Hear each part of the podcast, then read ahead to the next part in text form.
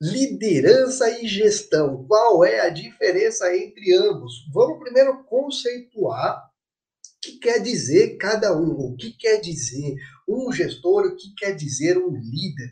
Por que, que um gestor pode ser líder, por que, que um líder pode ser gestor e vice-versa? Como que as duas ações se combinam? É sobre isso que eu vou falar agora, para primeiro situar, antes da gente falar das habilidades, ok? Vamos lá, hein? Um gestor e um líder. O que é um gestor? O gestor é aquela pessoa que possui um amplo conhecimento técnico das atividades que são realizadas por toda a equipe. O gestor, ele precisa saber tecnicamente o que cada um faz, tá? É possível ser um gestor sem ser um líder? Sim, e isso é a coisa mais comum do mundo. Quantas vezes de repente você trabalhou, conheceu alguém que tinha lá um emprego e que reclamava do chefe, porque, pô, meu chefe é chato, meu chefe não ajuda, não colabora, ele só me cobra, ele só exige, não sei o quê, porque ele exercia a gestão de uma equipe, não a liderança.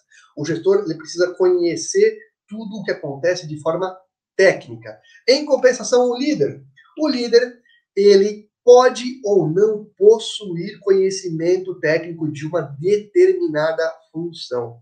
Para você ser um líder, uma líder, você não precisa ter necessariamente, dependendo da área, óbvio, mas você não precisa necessariamente, na maioria dos casos, saber tecnicamente o que é executado pelos seus comandados.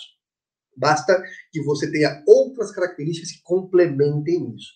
Agora, se você tiver as duas coisas, se você souber exatamente o que precisa ser feito de forma técnica e ainda assim tiver de repente ali alguns outros artifícios como comunicação, como formação de equipes, aí é a junção que toda empresa sonha dos líderes que tem na base.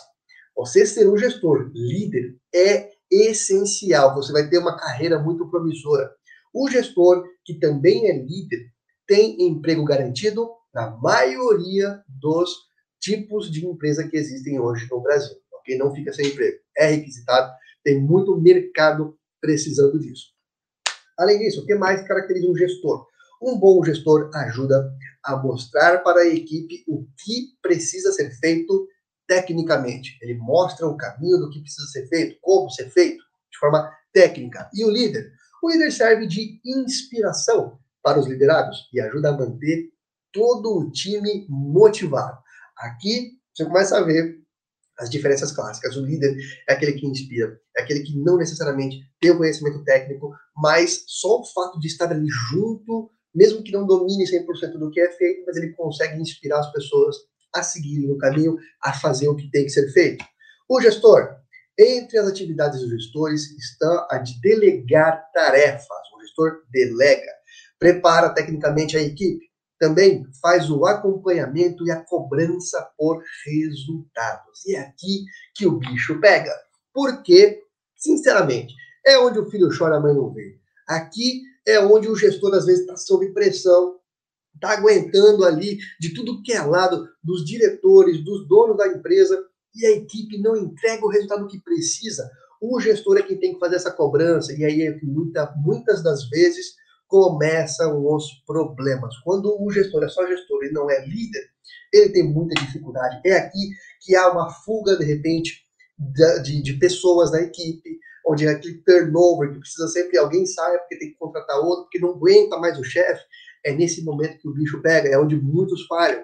E o líder? O líder, ele oferece confiança de que todos estão no caminho certo para que as coisas aconteçam. O líder é aquele que pega na mão junto e fala: é por aqui que nós vamos. Ele conduz. O gestor é o canal de comunicação entre os cargos de diretoria e os que executam. O gestor ele está no meio termo. Por quê? Ele se reporta aos donos, ele se reporta ao superior e ele também tem que prestar conta e, e se comunicar com quem está abaixo dele na hierarquia. Isso é muito importante. E o líder, ele forma equipes compromissadas para atingirem os seus objetivos.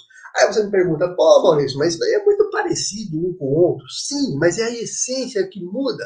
O líder precisa trabalhar o comportamento menos técnico, é mais na motivação, é mais no caminho, é mais em como seguir para alcançar os objetivos de uma forma unida com todo o time. Enquanto o gestor é a parte técnica, é a parte mão na massa do que precisa ser feito, beleza?